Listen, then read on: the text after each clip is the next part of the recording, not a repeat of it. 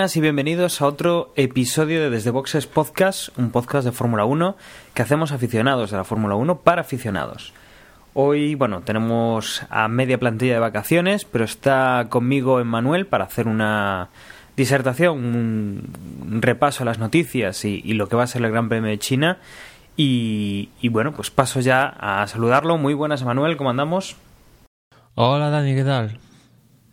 Bueno, ha sido un lunes, eh, hemos esperado hasta el lunes pues para grabar porque sabíamos que, que teníamos eh, hoy la, la, reunión de la FIA para decidir el, el tema de Red Bull con, con esos eh, puntos de la primera jornada. Pero a pesar de que no tenemos noticia con, con eso, todavía no, no ha salido veredicto. Eh, creo que tenemos un programa bastante cargado. Entonces lo que vamos a hacer es una breve pausa, vamos a poner una promo y comenzamos.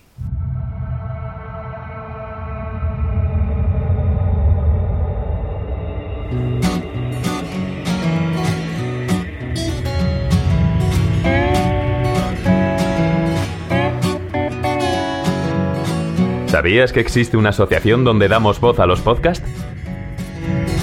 La Asociación Podcast nace con el propósito de aunar intereses relacionados con el podcasting, ofreciendo formación, soporte y una mesa de debate sobre el podcasting, no solo en España, sino también en toda Hispanoamérica. Entre nuestros proyectos destacan nuestro libro colaborativo, la organización de diferentes eventos relacionados con el podcasting como las jornadas de podcasting, los premios de la Asociación Podcast y Radio Podcastellano. Para formar parte de la comunidad, recibir información de eventos y estar al tanto de lo que ocurre, solo tienes que entrar en asociacionpodcast.es y hacerte socio o simpatizante. Ahora es tu oportunidad de formar parte de esta gran comunidad asociacionpodcast.es.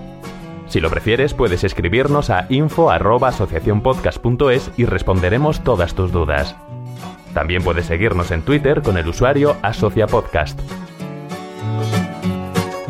Ya seas podcaster u oyente, súbete al podcasting.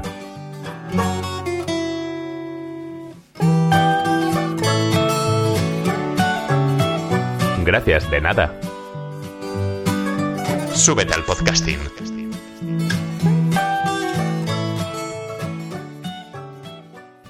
Bueno, y como digo, eh, de Red Bull todavía no sabemos nada. Esta mañana pues eh, han expuesto el caso. Mm, todavía no tenemos veredicto. Bromeaba con Manuel porque es algo que siempre nos suele pasar, que publicaremos este podcast y ya tendremos el, el veredicto. Pero bueno, a estas horas pues todavía no, no, ha, no ha salido eh, la noticia. Ahora, lo que sí Pero, que... Sí. pero Dani, por lo visto, vamos, las declaraciones de una y otra parte, yo me sorprendería bastante si la FIA decide recalificar a, a Ricciardo. Es más, es más probable, por lo visto, que le caiga más sanción a Red Bull que, que, otra cosa, vamos, porque en la vista se ha presentado, por ejemplo, Mercedes, que ha sido especialmente fuerte, que principalmente es el que ha pedido más sanción hacia Red Bull. También han estado, creo que Force India y algunos equipos más, como Lotus. Digamos que acusación particular, entre comillas. Y después un poco los argumentos de Red Bull digamos entre comillas, ¿no? Un poco ya lo que dijeron ellos de que el sensor pues fallaba y tal, pero vamos, entre los argumentos de la FIA de que se saltaron por sus indicaciones y se ha sabido algún dato que por ejemplo en de, toda la carrera, eh, las vueltas donde el flujo estaba correcto fueron las de safety car. El resto de la carrera fue en teoría ilegal y se habla se llegó a hablar de que Ricardo estaba ganando en, en, torno a cuatro décimas gracias a ese flujo ilegal, ¿no? Y como digo, yo me sorprendería bastante de que, vamos, de que a Red Bull le saliera bien la jugada, o sea que veremos seguramente mañana, martes, salga el veredicto. Bueno, pues eh, veredicto que ya pues comentaremos eh, con el post o directamente con, con el entreboxes del Gran Premio de, de China. Pero bueno, la noticia que ha saltado esta mañana y que pues la verdad nos ha sorprendido por lo que ha tardado en, producirse cuando llevamos tantos años viendo pues que, que, debería pasar algo, algo así. Y hoy la noticia ha sido pues que Stefano Domenicale, eh, que es quien lleva pues la responsabilidad del equipo Ferrari en Fórmula 1, ha dimitido. No lo han echado, sino que directamente ha dimitido. Eh, Marco Mattiacci pues será sustituto. Emanuel, comentabas una interesante teoría también sobre este sustituto, ¿no? De, qué otros posibles personajes podrían haber llegado a tocar. Bueno, pues para empezar, yo, yo la verdad es que como han pasado tantos años y no es la primera vez, de hecho en el último podcast lo dijimos, no, a ver si alguien dimite, que tiene que pasar para que dimita y tal. Yo hasta, o sea, no lo vi acercando porque como no suele pasar nada, pues sí, finalmente hoy ha dimitido, que también por, por quién ha sido sustituto, que es el el, el, CEO de Ferrari en Norteamérica, que previamente fue el jefe de la división de Ferrari en Asia Pacífico y que ya algún medio decía que iba a estar en China, todo parece indicar que esto ya era por digamos que ya lleva un tiempo planificado porque si Marco Matachi va a estar en China ya ejerciendo su puesto de director principal, pues ya tiene que tener una planificación, con lo cual no, no es algo que Dominical haya decidido hoy mismo, sino que ya debía tener decidido días previos, porque la situación de, de Bahrein, digamos que llegó a un punto límite, porque esto ya, que todo el mundo se ría de ti, pues tiene un límite, ¿no? Y en Bahrein llegó a a cotas, vamos, como suele decir, se desbordó el vaso, ¿no? Y de sustitutos, pues bueno, se viene hablando de los, clásicos, desde Ross Brown, Fabio Viatore, no sé, alguno más seguro que se habrá dicho, pero digamos que los más rumores concretos son Ross Brown y Fabio Viatore, ¿no? En cuanto a Ross Brown, yo creo que Dani que los llegamos a comentar, ¿no? A principio de temporada que Ross Brown mismo dijo que, se retiraba, ¿no? Que, que, se iba a pescar y que quería estar al menos un año tranquilo, pero vamos, lo que parecía indicar es que se retiraba y al menos un año no iba a estar fijo, ¿no? Y después con Fabio Briatore, que luego hemos visto, por ejemplo, en, en los boxes en Bahrein, justamente, pues algún rumor decía que estuvo en algún meeting de urgencia en Maranello estos últimos días y tal, pero no sé, yo, yo, yo mi teoría es que, por ejemplo, Ross Brown evidentemente es un tipo que lleva curtido en la batalla y sabe que coger Ferrari una vez empezada la temporada, pues si se lo han ofrecido y le apetece, pues sabe que no es el mejor escenario, ¿no? Quizás es mejor trabajar desde la sombra con este con Marco Mattiacci dirigido desde de las afueras por Ross Brown y que digamos que se queme un poco Marco Mattiacci y, y para la siguiente temporada Ross Brown, ¿no? Y con respecto a Briatore, pues Briatore eh, no es tonto, evidentemente, y, estar a cargo de Ferrari quema mucho porque estás cada día mm, mirado por millones de, de, personas y si el coche no va, vamos, los ojos van a mirar hacia ti cada día que el coche no va, con lo cual es es quemar tu figura y Briatore ahora mismo está en una posición muy cómoda, está en el entorno de Ferrari y puede decir lo que quiere y encima es que no tiene que dar ninguna explicación porque no tiene ningún cargo, con lo cual pues es, es, una situación ideal, ¿no? Ahí parece que tiene peso para decir su opinión libremente y que a veces le hacen caso y encima no tiene que dar explicaciones. ¿Para qué arriesgarse a meterse a, a jefe y que igual le caiga un paquete porque el coche no va porque hay que tener una cosa clara. Dominicali, pues sí, al final se ha ido, pero mañana en China el coche no va a mejorar un segundo de repente, ni en España, ni en Alemania, ni al final del año. O sea, no, no es esto de, de hoy para mañana que el coche va a ir rápido. Es, alguien tenía que salir, evidentemente, que yo creo que alguno más tendrá que salir, porque no es solo de Dominical, ahí habrá técnicos, sobre todo la parte de motor, que claramente, por lo visto hasta ahora, ha fallado clamorosamente. mm, te acordarás, Dani, que Montechemolo se ha cansado de decir que quiere una Fórmula 1 con menos aerodinámica, más motor, todo este asunto. Bueno, los últimos años y justamente ven la temporada, mm, cambios en el motor, turbo, la parte eléctrica y, y caen estrepitosamente y alguien de esa parte tiene que caer. Con lo cual, pues yo imagino que alguno más caerá. No, desde luego, esto es un, un deporte que aunque, bueno, realmente corre el piloto, eh, pues eh, la parte importante es el, coche. Un piloto sin coche no, no, hace nada. Y ese coche, pues lo ponen en la pista unos, unos ingenieros eh, que tendrán, pues, digámoslo así, visto como un proyecto de ingeniería, pues un, jefe de proyecto. En este caso, bueno, pues quien mandaba era Dominicale, quien, pues ponía los equipos un poco a trabajar y a, y a pensar y, la verdad es que pues mucho tiene que cambiar para que se traduzca eso en un coche. Mm, solo de pensar en, en, lo que han tardado en ir haciendo cambios en las anteriores temporadas, el cambio, digamos, de, la, de, de que se cambie pues a, a los equipos de, de ingenieros, de, de, desarrollo pues de ese coche, eh, la verdad es que no creo que ni este año lleguemos a ver ninguna ninguna novedad en cuanto al coche, ninguna mejora más allá de las, las que suelen ser pues durante una temporada en, en este en este coche. Habrá que esperar ya casi al, al año que viene porque habrá que cambiar pues eh, igual los planes de trabajo igual eh, pues eh, hacia dónde quiere ir el equipo o dónde quiere sacar más rendimiento y eso pues lleva mucho tiempo muchas horas de, de trabajo de simulación de fabricación que si bien pues Renault o Ferrari pues eh, tiene una parte buena que es que eh, realmente pues son ellos los que se fabrican el coche que no tienen problema en ese sentido no, no dependen de un, de un fabricante. Por ejemplo eh, conocemos el caso de, de Red Bull que, que tienen los motores Renault y que han estado protestando en las últimas carreras.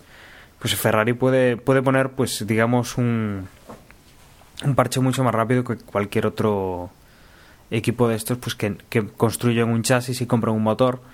Entonces bueno sí que sí que tienen esa maniobrabilidad pero no creo que quede para, para este año. O sea estamos ya pensando en 2015 que puedan eh, pues verse los resultados o empezar a verse los resultados. Durante este año pues a Marco no le quedará más remedio pues que comerse el trabajo que ya estaba hecho e intentar pues llegar a mejor puesto. Eh, ¿Qué puede cambiar o, o, qué sí, sí, que podría llegar a, a, ser una diferencia?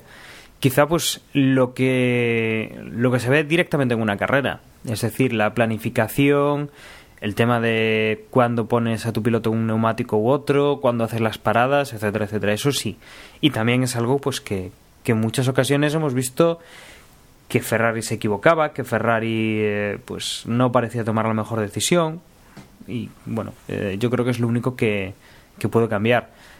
Y, y después centrándose un poco en la figura propia de Marco Mateache, pues como decías, eh, lo que es deportivamente, pues poquito o nada, digamos que él se ha enfocado a vender Ferraris, que la gente compre Ferraris en el Asia, en Asia, en la, bueno, en el continente asiático y ahora en los últimos años en Estados Unidos, que en ese respecto pues ha aumentado sus ventas exponencialmente en, en Norteamérica, pero después en la parte deportiva poquito, ¿no? Es un poco un poco de las las críticas ahora de las últimas horas porque pues que Ferrari ha puesto a alguien que sin experiencia en la Fórmula 1 que eso puede ser tener sus partes buenas y sus partes malas por ejemplo yo imagino que, que Marco evidentemente se dejará aconsejar por los que tienen al lado ¿no? y ahí sabremos si los consejeros son buenos o son malos. Y si son malos, pues ya sabemos que esos consejeros igual tienen que son, ser los siguientes sin abandonar el barco, ¿no?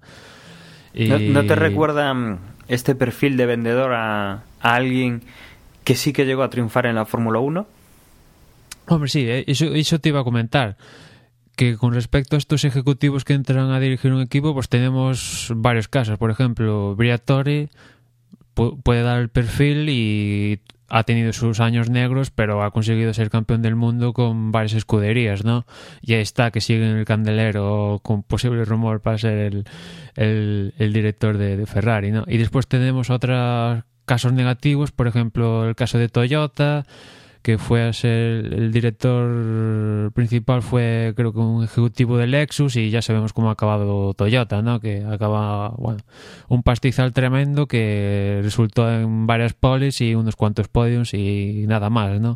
O sea que tenemos las dos vertientes, ¿no?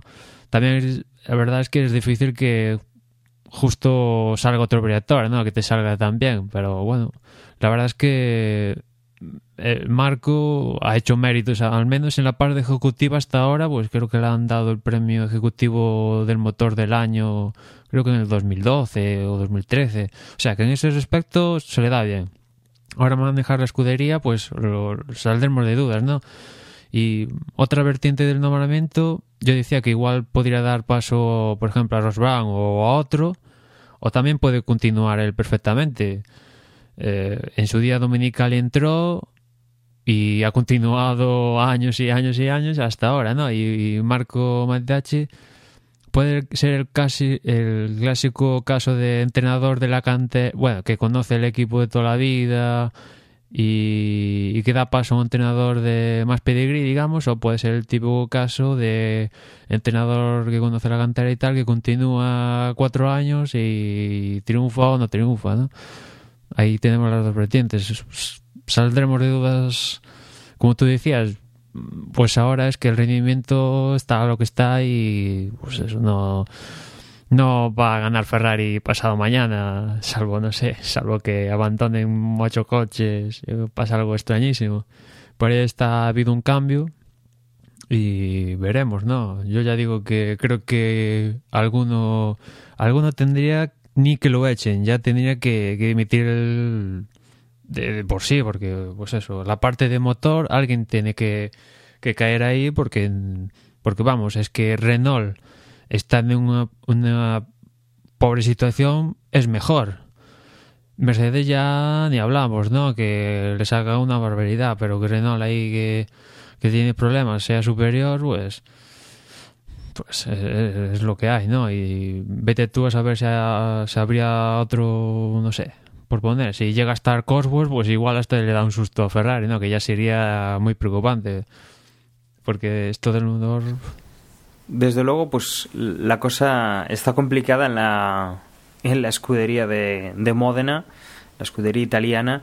Y bueno, otra de las cosas que también hemos sabido pues estos días es que otro de los que se apuntaban pues desde las aficiones y desde digamos, los medios de comunicación como también posible culpable por su gestión de ya directamente del no de la escudería sino de, mm, del propio Ferrari sería Montechémolo que ha cosechado pues poco en lo deportivo.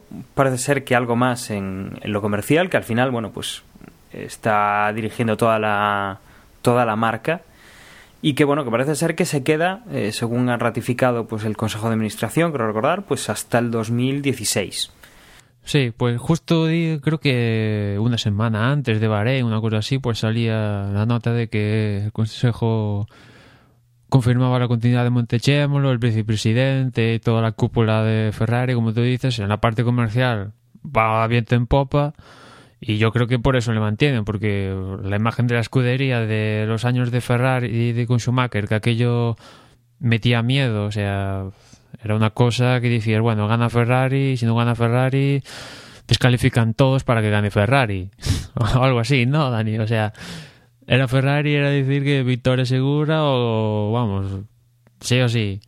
Y, sabías que Ferrari siempre tenía un as debajo de la manga en esa época. Y ahora pues no sé son los pupas de la categoría o sea son los hazme reír de, de todo el paddock. Y o sea el pasar en 10 años de una cosa a la otra pues es como decimos para hacérselo mirar.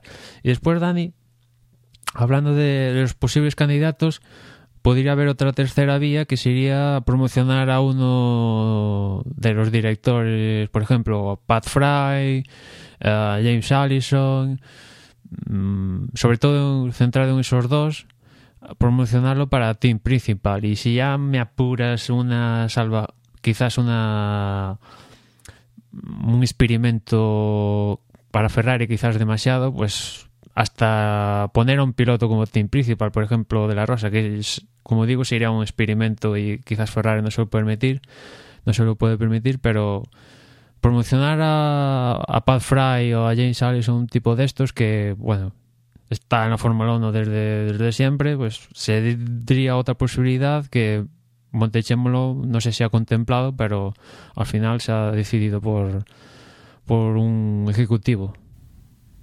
Sí, a veces la, la idea de poner siempre pues a alguien que, que mande en un puesto de, de mando, eh, sí, obviamente es lo más fácil, pero también es, eh, es fácil que esa persona pues no tenga los conocimientos o no eh, tenga pues digamos la capacidad de dirigir en otro puesto pues que no, que no es el suyo, ¿no? En este caso, hablábamos eso de, de Briatore, por ejemplo, que llegaba de, de ser pues un directivo de, de Benetton y llegaba al equipo y, conseguía pues adaptarse a, lo que tenía que hacer pues en, un equipo de, de, carreras.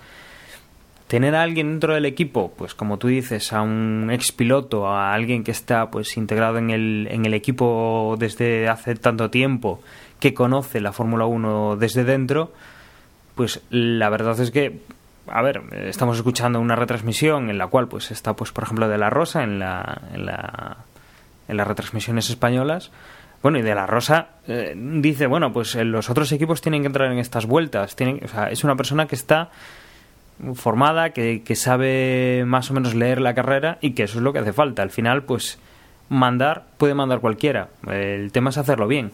Entonces, posiblemente, pues pudiera ser una solución. Un, un ingeniero de pista con, con mucha experiencia, que, que, son incluso, pues, los que más veces han tenido que leer una carrera, los que más intensamente viven una carrera dentro del, del pit lane, eh, que son pues eso, los, los ojos del piloto fuera del coche y que bueno, pues po podría ser una podría ser una opción. Pero bueno, igual Ferrari, eh, la gente que tiene buena no es el, el tipo de puesto en la cual se puede aprovechar su talento. Igual, pues tendría que fichar claro, a alguien de que, fuera o, o, algo así. Es que Ferrari, es que ahora de quién te fías, porque, por ejemplo, Pat Fry, ¿cuántos años lleva en la escudería desde que vino de McLaren? Tres años, dos.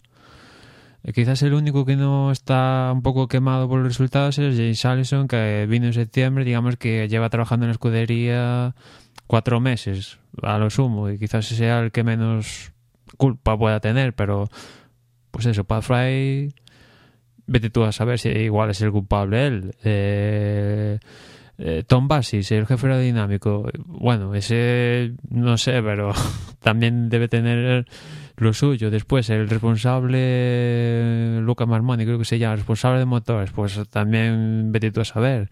O sea, es que, ¿quién se fía ahora? Que realmente el, es. El problema capaz? es que los, el problema es que los puestos que estás comentando son los que eh, antes decías, igual esta gente pues tiene que salir, igual tienen que cambiar esa gente, porque su trabajo no está siendo el, adecuado. Entonces, quitar a una persona que mm, en su puesto real, natural, por decirlo así, no son capaces de, de llegar al máximo, hombre, yo veo un poco complicado, ¿no? Que lo pueden sacar de ahí. Tiene una papeleta difícil Marco y tiene una papeleta difícil quien, quien lo ha puesto ahí, ¿no? Hay que hay que pues dejar correr este año que, que no sería del todo eh, pues, eh, culpa o, bueno pues eh, que, que, el posible resultado final fuera causado pues por esta decisión.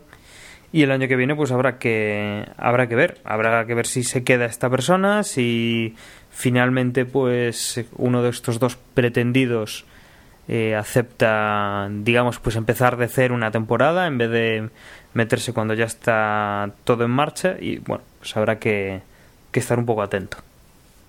Sí, después Margo pues tiene ahí a dos pilotos campeones del mundo como son Alonso y, y y igual también tiene que ceder, decidir por quién se aconseja más, si por los pilotos o por los ingenieros, ¿no? Que igual si se aconseja por los pilotos, igual cae ingenieros como moscas pasado mañana. Igual si se aconseja más por los ingenieros, pues igual empezamos a ver a los pilotos que yo creo que Alonso ya debe estar quemadísimo y Kimi no me extrañaría que ya esté quemadísimo porque viene de Lotus potable a Ferrari que mal que, si el coche no va que entre mala suerte no sé qué entre una, entre una cosa y la otra pues también va a acabar quemado bueno bueno y continuamos porque aparte de los movimientos en Ferrari también ha habido movimientos en otras escuderías y además escuderías importantes. Por ejemplo, Mercedes, que va viento en popa para ganar los dos títulos.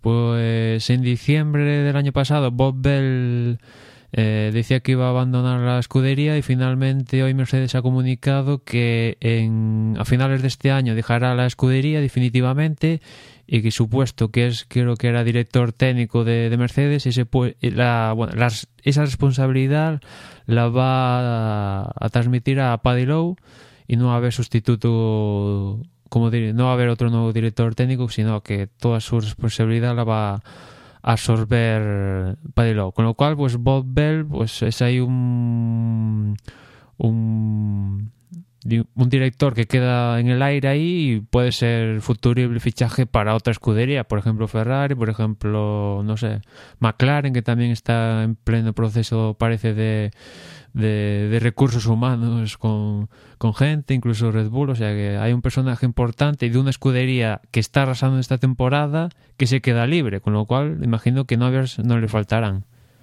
Desde luego no está dejando una patata caliente este, este hombre. Entonces, bueno, no, no sabemos qué motivará esta decisión, pero ahí está. O sea, el, el año que viene, el 2015, pues habrá eh, un ingeniero un, un, bueno, alto cargo, digamos, dentro de un equipo de Fórmula 1 que estará disponible o puede estar disponible, pues como tú dices, para, para que otro lo recoja para, para su equipo. Y también pues otro cambio en, en Red Bull, eh, que parece ser que eh, ya tienen para, para pronto, bueno, pues para ahora mismo, a Dan Follows, que será pues el sustituto de Peter Prodomo y que parece ser que se va a hacer cargo o va a estar trabajando en aerodinámica, ¿verdad, Manuel? Sí, recordamos que el año, creo que a finales del año pasado, ¿no? McLaren anunciaba que había fichado para la temporada 2015 al jefe aerodinámico de, de, de Red Bull, que eso es como decir, como quitarle no sé, el santo grial a, Red Bull, ya que no le quitas a Adrian que era Peter Promodow, y se venía hablando de que igual Red Bull le hizo una contraoferta para que se quedara a, Peter, y, no se sabía muy bien dónde estaba Peter Promodow, y finalmente, pues, eh, esta semana pasada. Mm, Red Bull anunciaba su sustituto, su sustituto, que era Dan Follows, que curiosamente Dan Follows, digamos que sería, eh, ¿cómo decirlo? La mano derecha de Peter Promodow, ¿no? que en un momento de la temporada pasada abandonó la escudería y que durante ese proceso de abandonar la escudería, según McLaren, firmó un contrato con ellos. Y es por eso que McLaren ahora va a reclamar que tiene un contrato legal con Dan Follows. Con lo cual, pues puede haber ahí un pequeño lío de legal por con quién se queda Dan Follow, si no sé, si hay que pagar una multa con McLaren, bueno, hay Red Bull pues se ha metido un poco en un lío porque por una parte se queda sin Peter Promodou, que digamos que sería si Adrian Newey es el padre, pues este supongo que será la madre de, de, de los hijos de estos últimos años ganando Vettel, ¿no?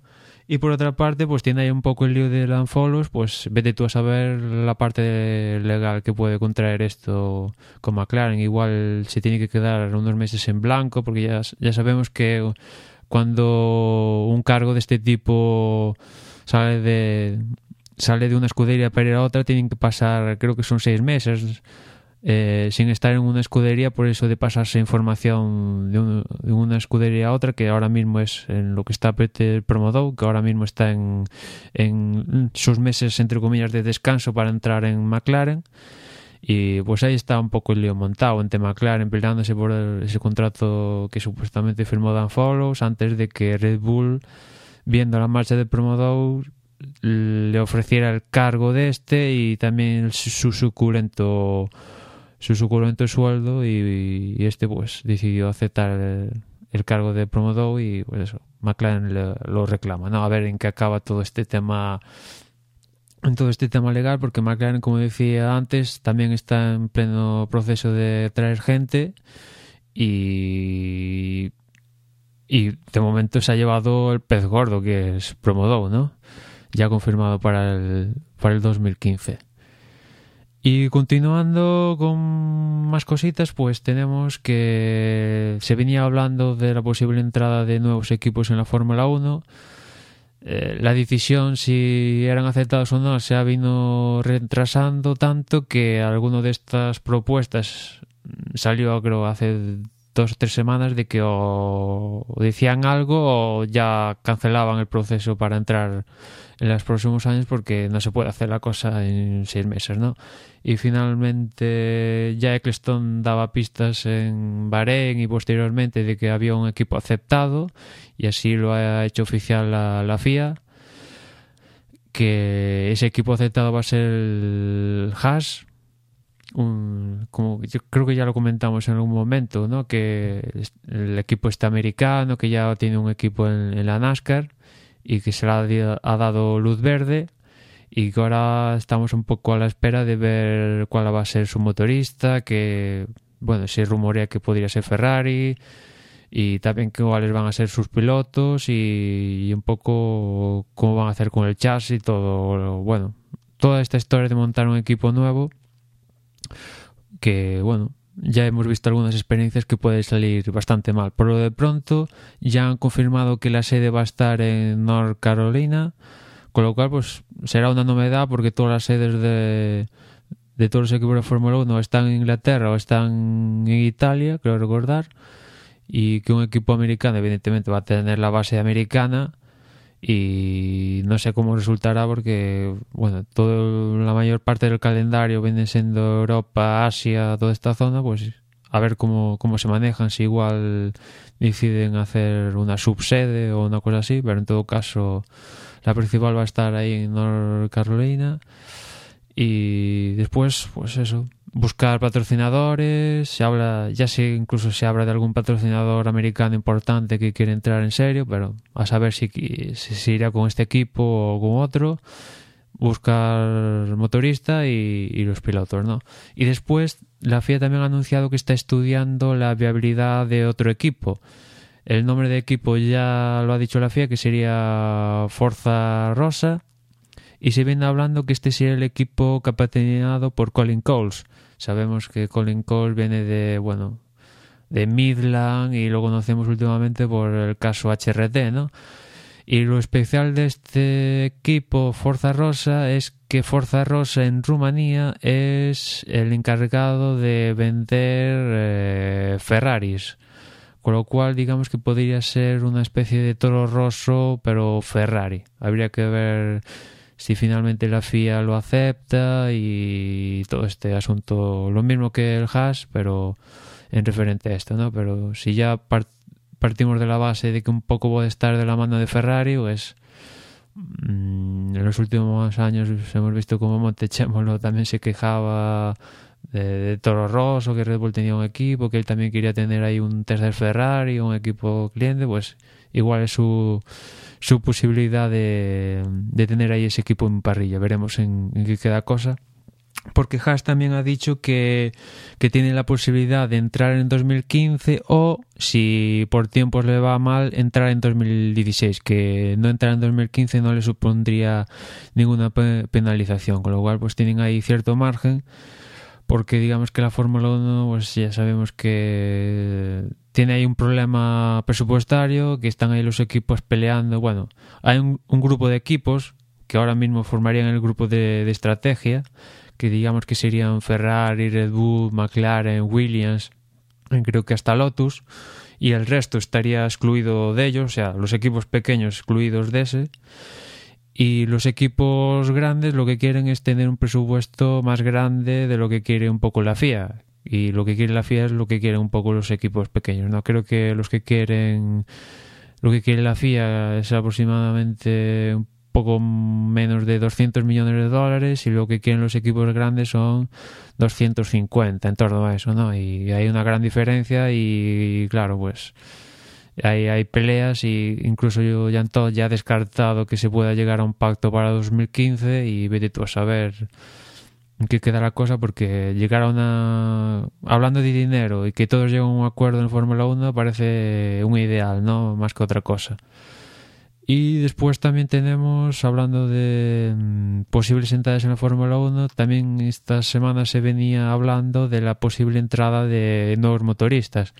Se hablaba de que en la cúpula de BMW podían haber, pueden estar estudiando la entrada de nuevo a la Fórmula 1 como motorista e incluso se ponía fecha, eh, en concreto mayo, para decidir si entraban o no entraban.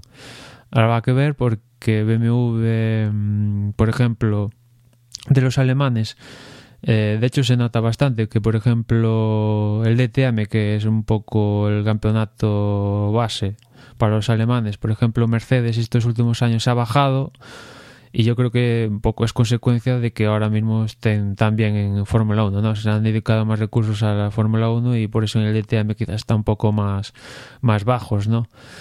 Después tenemos Audi, que bueno, Audi no está en la Fórmula 1, pero está ahí en, las Le Mans. Y que bueno, en Le Mans suele arrasar, pero poco a poco va teniendo la competencia de Toyota, Porsche y tal. Y igual tiene, bueno, digamos que tiene una posición equilibrada ¿no? entre los campeonatos con respecto entre Le Mans y el DTM. Y después está BMW que solo está, digamos, en el DTM y que este año, el año pasado no, hace dos, pues era su año de vuelta al DTM y conseguía ganar, con lo cual están ahí bastante focados y habría que ver si les compensaba, bueno, si, si quieren entrar definitivamente, porque yo creo que con estos V6 Turbo yo creo que le compensa mm, a, casi todos, ¿no? Incluso con este equipo nuevo Haas se habla de la posibilidad de que Ford se involucre más con Cosworth y que sea un poco ese el motorista de Haas, aunque ya ha dicho que como decía antes, lo más posible es que sea Ferrari que se lleve el gato al agua con estos equipos nuevos, pero bueno, todo está sujeto a cambios. Bueno, ahí, ahí tenemos también pues el ejemplo del que va a entrar el año que viene sí o sí, que es Honda, y que, bueno, pues es un clásico de la, de la Fórmula 1 que, que vuelve después de varios años fuera y que podría ser un poco pues el, el, el ejemplo que cojan los los directivos de BMW pues para, para hacer esa vuelta que con este año de, de cambios de, de, nuevo motor de nueva cilindrada de la vuelta al turbo pues sí que podría ser un año mm, el que viene pues fácil para que para que BMW se incorpore. Tendría que decidirlo ya para, para tener un desarrollo porque bueno es un motor eh, común el, el 1006 pero bueno pues hay que hay que trabajar y adaptarlo. Y habría que ver pues eh, quién se decide a, a, hacer el cambio no casi eh, tendría que ofrecer algo bastante bueno BMW de alguna manera pues para que equipos pues no sé el tema de Renault por ejemplo que está en horas bajas como motorista y que tiene varios varios equipos pues que decidan dar el salto por ejemplo a BMW habrá que ver un poco cómo, cómo acaba la temporada y, y eso lo que tú comentabas de que en mayo pues que iban a a decidir, pues en, BMW se supone que iban a decidir qué es lo que van a hacer. Ellos, por supuesto, ya dijeron que, bueno, han salido al paso del rumor negando todo, pero ya hemos visto con Honda que que semanas antes también, no, no vamos a entrar en Fórmula 1, no sé qué, no sé cuántos, y al final, pues, firmaron con McLaren y tal, o sea que esto puede estar en marcha perfectamente, ¿no? Y hablando de, de esto de rumores, eh, ya sabemos cómo está la situación de Red Bull con respecto a Renault y Helmut Marco hace semanas, vamos, mmm, ya lanzó un ultimátum a Renault de que si en unos cuantos meses la, el, tren de potencia de Renault no mejoraba, pues Red Bull se iba a buscar la vida. Que uno de los rumores, no sé si ya lo comentamos, Dani, que se hablaba de la posibilidad de que Red Bull también adquiriera el bloque de de Cosworth, que hay que recordar que Cosworth ha desarrollado un V6, pero digamos que está ahí en el armario, ¿no? Y se hablaba de la posibilidad de que Red Bull adquiera, bueno, que partiera de la base de, del Cosworth para hacer su motor, ¿no? Y, y, y, viendo como Marco ya ha lanzado el ultimátum a Renault, pues, oye, todo medios económicos Red Bull tiene y sería posible. O también Red Bull igual le interesa llegar a animar a, por ejemplo, a BMW, porque ya Honda, al menos para 2015, McLaren lo tienen exclusiva, ¿no? Y, y pues eso. Si Red Bull quiere un ultimátum, no, imagino que se esperara un año para después entrar en Honda. Y después eh, es que otro motorista, no, no creo que Mercedes esté muy por la labor de de darle su motor a, a Red Bull. Y, Ferrari, bueno, Ferrari tal como están las cosas, es que yo creo que a Red Bull le diría que no, no, porque el motor de Ferrari parece ser uno de sus puntos flacos, ¿no? Y así está un poco la situación con Red Bull, que bueno, digamos que, como ya dije yo en, en el resumen de, de, Bahrein son los únicos yo creo que veo con capacidad de, de, hacer un poco de daño a Mercedes porque el resto pues o está con Mercedes pero no tienen la capacidad digamos técnica para evolucionar el chasis pues ya sea Williams, Force India y, y los otros equipos con Mercedes y después Ferrari, pues ya sabemos todos en la situación que está y lo único que queda sería Red Bull porque el resto con otros los otros escuderías con Renault pues tampoco tienen la capacidad para evolucionar su, su chasis, ¿no? Desde luego, mira que hay semanas que pocas noticias tenemos y pocos movimientos, pero hoy pues sí que hemos tenido pues una, una sección de noticias bastante bastante contundente y con, y con novedades importantes, ¿no? bueno, yo creo que no nos queda Sí, una, última cosa, Dani, es que en esto, en la misma reunión del Consejo Mundial que se aceptó, pues que en Trabajas, también se confirmaba que los equipos se iban a reunir para solucionar el tema, bueno, los motoristas se iban, a reunir para solucionar el tema del, del ruido, que como comentamos en el anterior podcast, hay, en eso sí que hay consenso de todos, y va a haber una reunión para qué posibilidades hay de sin cambiar el reglamento porque Mercedes está dispuesto a cambiar cosas para mejorar el ruido siempre y cuando no sean cambiar cosas en el reglamento, ¿no? Siempre y cuando se cumpla esto, pues todos están de acuerdo, pues no sé, incluso eh, Harald Frenchen, el antiguo piloto alemán de Fórmula 1, sugería que coge el taladro y hacerle unos cuantos agujeros al tubo de escape, ¿no? Porque realmente otra cosa, mm, incluso desde Renault mismo lo han dicho, es que poco más se puede hacer, porque si quieres cambiar el ruido habría que tocar el reglamento. Y como digo, Mercedes pues está en su derecho de que no quieren cambiar el reglamento porque esto ha sido aceptado por todos y si quiere cambiar el reglamento pues ya se verá otra temporada, pero está empezada pues no. Desde luego el tema del ruido mm, está dando bastante bastante que hablar durante todo este año y, la verdad es que no hay una yo, yo creo que no hay una posición intermedia no o te gusta o no te gusta. O te gusta el, el escuchar menos fuerte los motores y poder escuchar pues por ejemplo cuando salen de boxes los, los neumáticos chirriando o cuando hacen una frenada pues ese eh, que se pasan de frenada pues eh, eh, queda más claro cuando cuando oyes el chirrido de los neumáticos al, al hacer un plano o la gente dice que, que no. Pero bueno, esto pues eh, para, para gustos colores y se ve que bueno pues en, los circuitos cosa que por ejemplo nosotros no podemos comprobar en, en, la televisión suena de otra manera no, no muy distinta la verdad pero parece ser que, que en los circuitos sí es algo bastante bastante evidente y que bueno pues ahí siguen con, con el problema del ruido y habrá que ver un poco pues eso cómo lo solucionan sin que nadie se moleste por no tocar nada del motor o por tener que tocar algo el motor. Como, como bien dicen los de Mercedes el cambiar el reglamento les puede venir mal y le puede venir bien a algún, algún rival con lo cual ellos que se quede como está y que, que bueno que ya arreglen de otra manera el tema del, del sonido.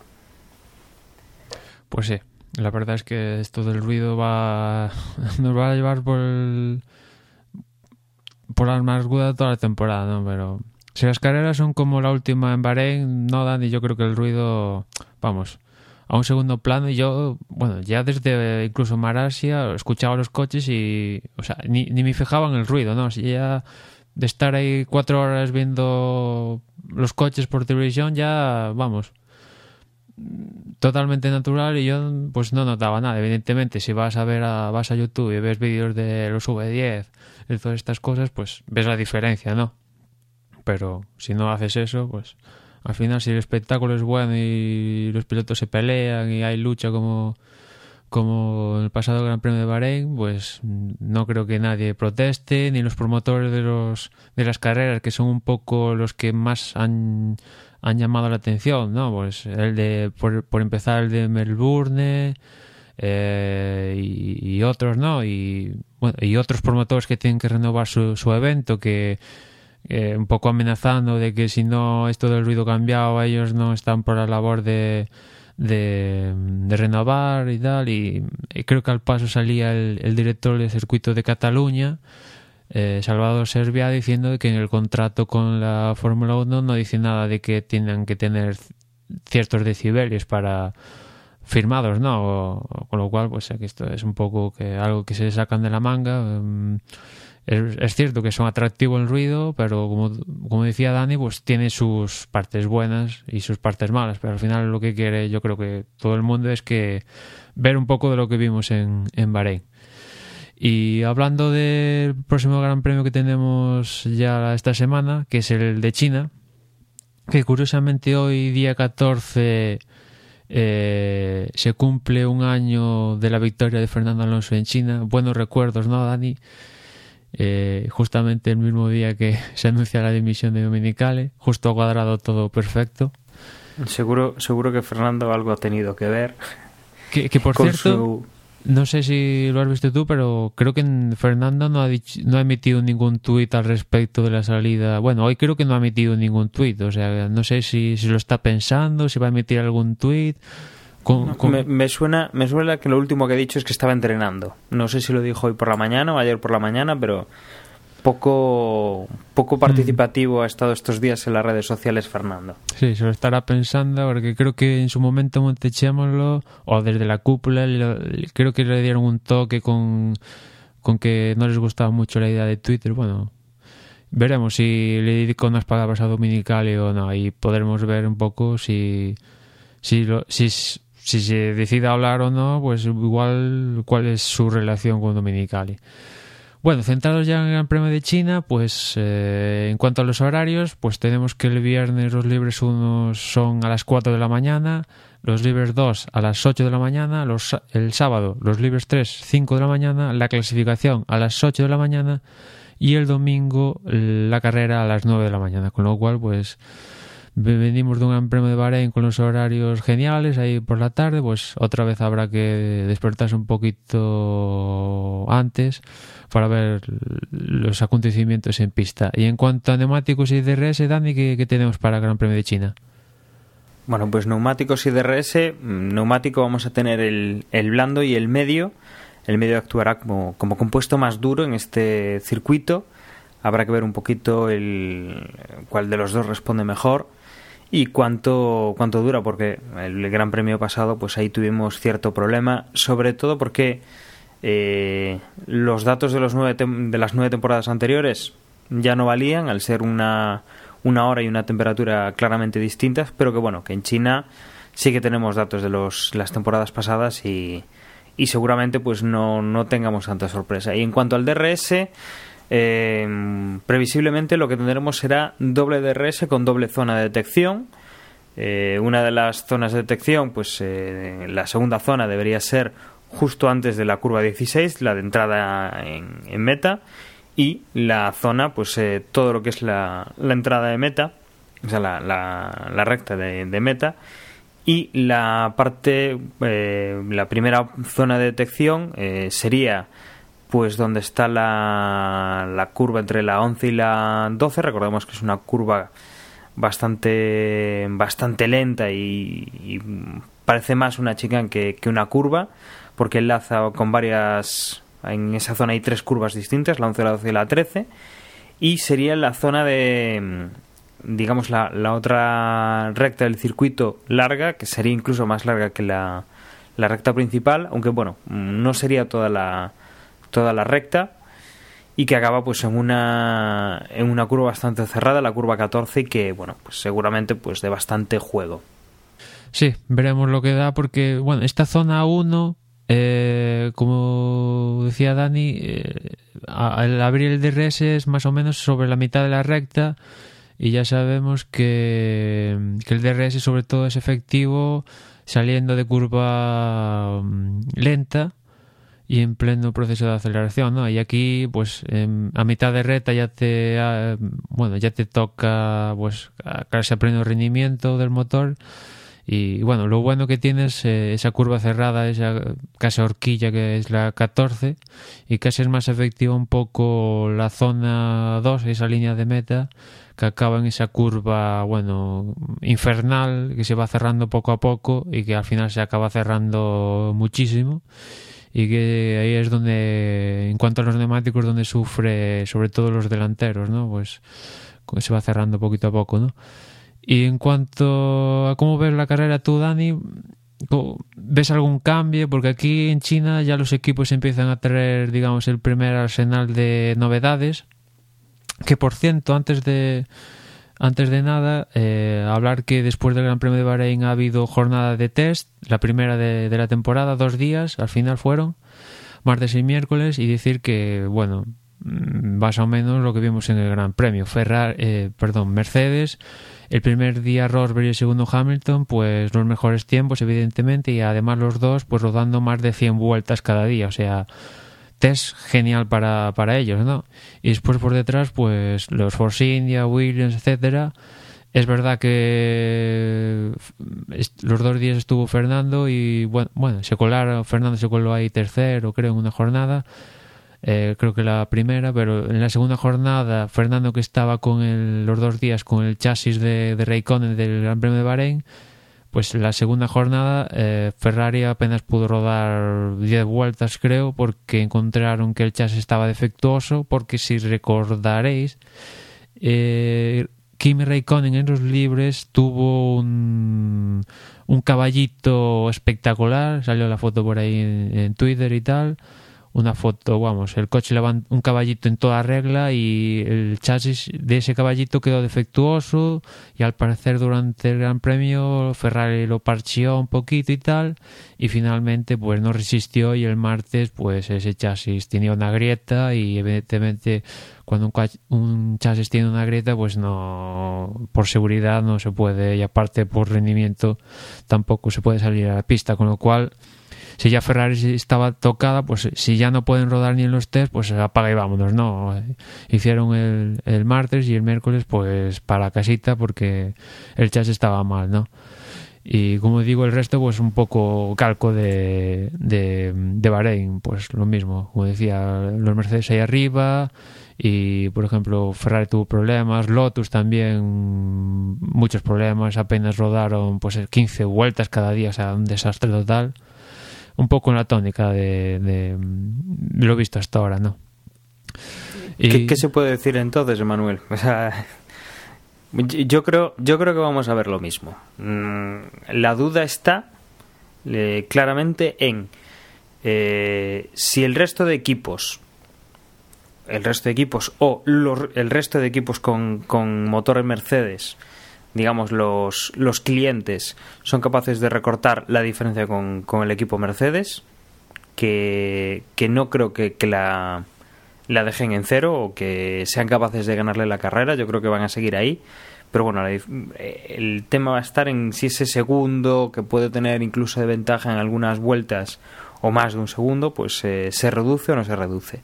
Yo creo que es lo que mm, podemos tener como incógnita en esta carrera saber quién va a ser el, tercer clasificado. Los dos primeros yo creo que están bastante claros y, yo creo que ahí podríamos ya eh, tirar una moneda al aire, mm, tú te quedas con uno, yo me quedo con el otro y seguro que acertamos. Sí, es un poco absurdo porque, o sea, en dos semanas no se va a solucionar una diferencia de tirando por lo bajo, ocho décimos, un segundo con respecto a las otras escuderías, ¿no? Es lo que tú dices. Quizás vemos que recorten con respecto a Mercedes, pero creo que tú, Dani, lo dices en, el último resumen de Bahrein, que en 2009 vimos una superioridad de Brown y tal, y que finalmente Red Bull poco a poco le fue comiendo la oreja. Y en aquella época, te acordarás que Brown, pues empezaron bueno, sobrados, ganando seis victorias consecutivas y tal, pero claro, no disponían de los medios económicamente para desarrollar el coche. Pero ahora tenemos el caso de Mercedes, que ellos sí que tienen los medios y sí que van a desarrollar el coche, ¿no? Con lo cual, pues, si Red Bull mejora, Ferrari mejora, McLaren mejora, pues oye, Mercedes también se supone que van a, a mejorar, con lo cual, igual pensamos que va a reducir la ventaja o igual la va a aumentar. Habrá que ver, ¿no? Y después eh, la duda es también si vamos a ver la pelea entre Rosberg y, Hamilton. En Australia no pudimos ver nada porque Hamilton se tuvo que retirar. En Malasia, Hamilton, Hamilton ganó como quiso. No sé qué le pasó a, a Rosberg, que no estuvo al nivel. En Bahrein sí que pudimos ver la lucha de tú a tú entre los dos y veremos qué pasa aquí en China, porque si Hamilton gana sin, sin complicación, pues la carrera supongo que será estilo Malasia, no cosa así, no nos divertiremos tanto. Si hay lucha y Mercedes sigue dejando, pues lo vamos a pasar bien, ¿no? Y después por la parte es, de... esperemos esperemos que ese sea que ese sea el caso, ¿no? Volver a ver una carrera como la de Bahrein que ha sido pues eh, asombrosa en ese, en ese sentido. Y después por la parte de atrás, pues lo que tú decías, a ver qué, quién gana.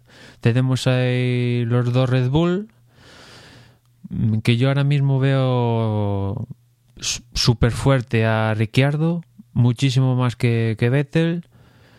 Y, y no sé, yo apuesto por ese tercer lugar para Ricciardo. En, en Bahrein, después de la salida de safety, o sea, estuvo genial.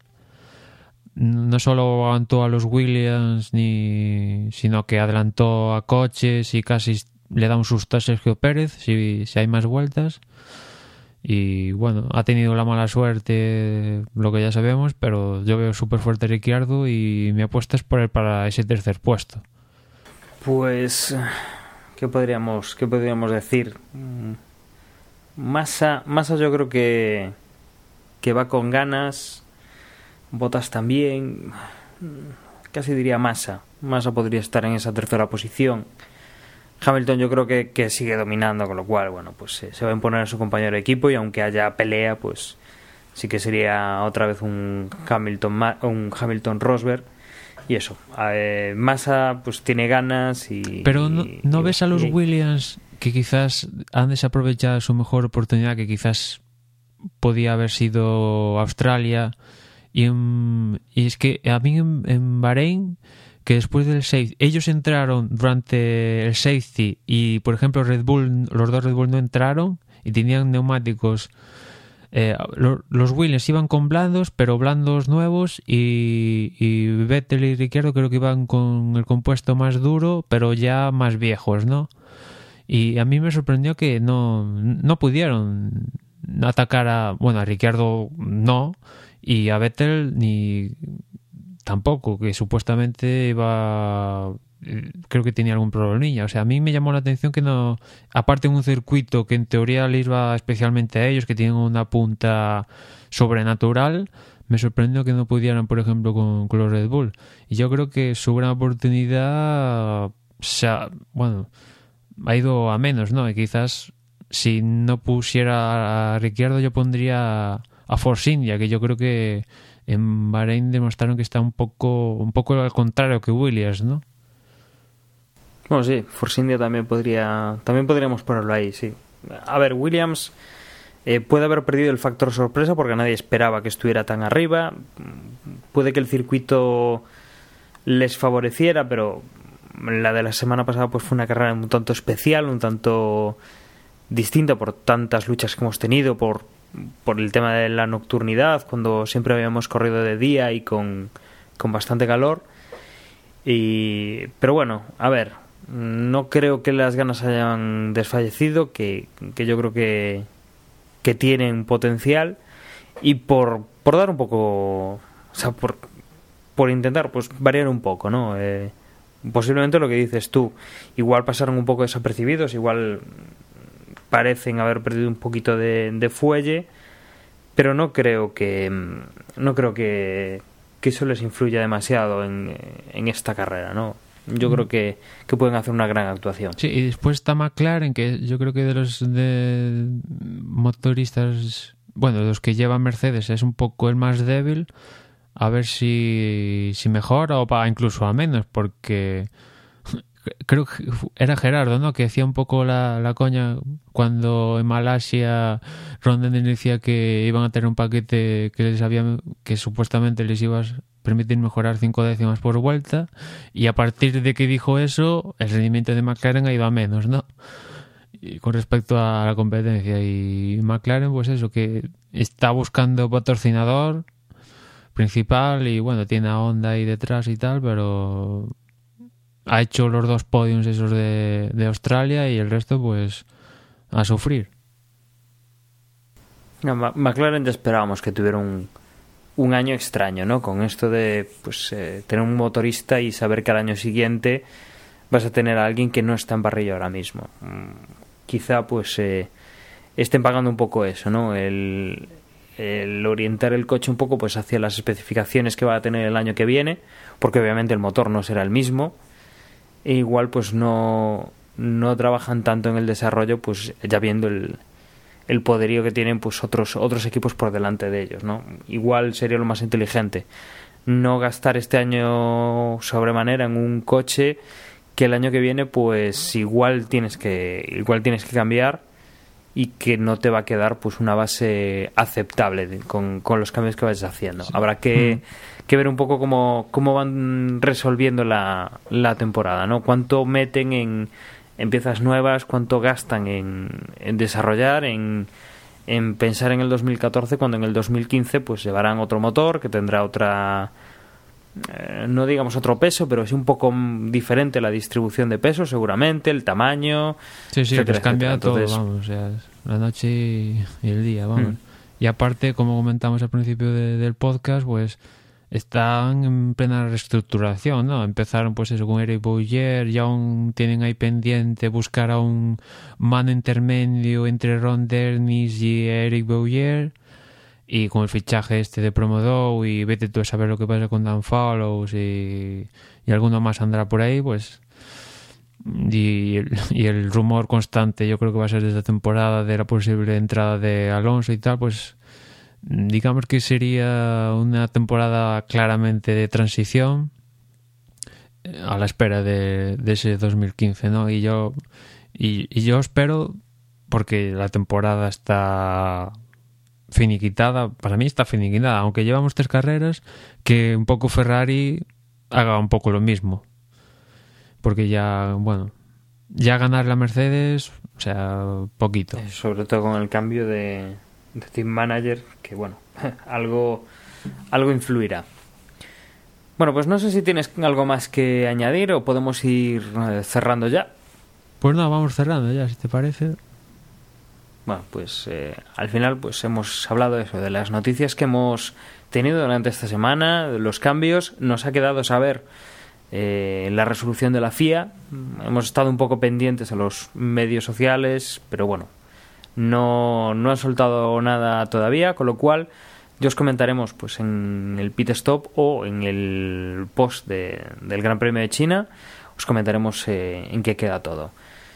Eh, deciros que bueno, me despido hasta ese siguiente podcast. Eh, os recuerdo que tenemos pues en el Play Store pues tenemos la aplicación de Desde Boxes que la página de referencia es desde box.es, donde tenéis el, la porra.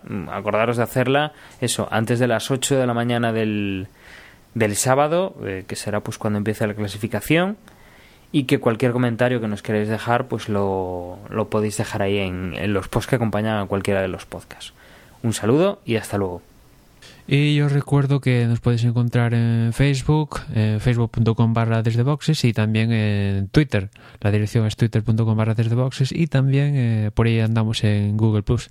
Y como decía Dani, pues acordaos de hacer la porra, no perdáis comba, los que participan y nada más. Nos escuchamos en la próxima carrera.